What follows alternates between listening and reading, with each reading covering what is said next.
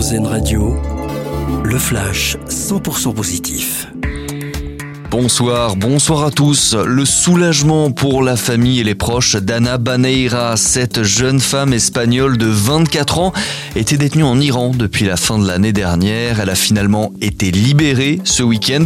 L'annonce a été faite par le ministre des Affaires étrangères espagnol. Elle a pu rejoindre aujourd'hui sa Galice natale. La solidarité envers les Ukrainiens pour la prochaine édition de l'Eurovision le 13 mai prochain à Liverpool. Ce sera 3000 billets qui seront alloués aux réfugiés ukrainiens installés au Royaume-Uni depuis le début de la guerre contre la Russie. En parallèle, ce sont 10 millions de livres, 11 millions d'euros qui vont être investis pour faire de l'événement une véritable vitrine de la culture ukrainienne. Un nouveau record du monde en saut à la perche. L'athlète suédois Armand Duplantis a franchi une barre à 6 mètres 22 de haut hier soir à Clermont-Ferrand.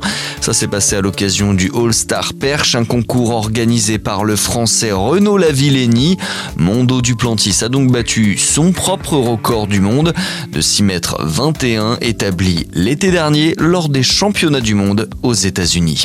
Et puis on termine avec un mot de football et cet autre record sur le point d'être battu du côté de Marseille avec près de 66 000 spectateurs dans les gradins. Le vélodrome n'aura jamais été aussi rempli ce soir.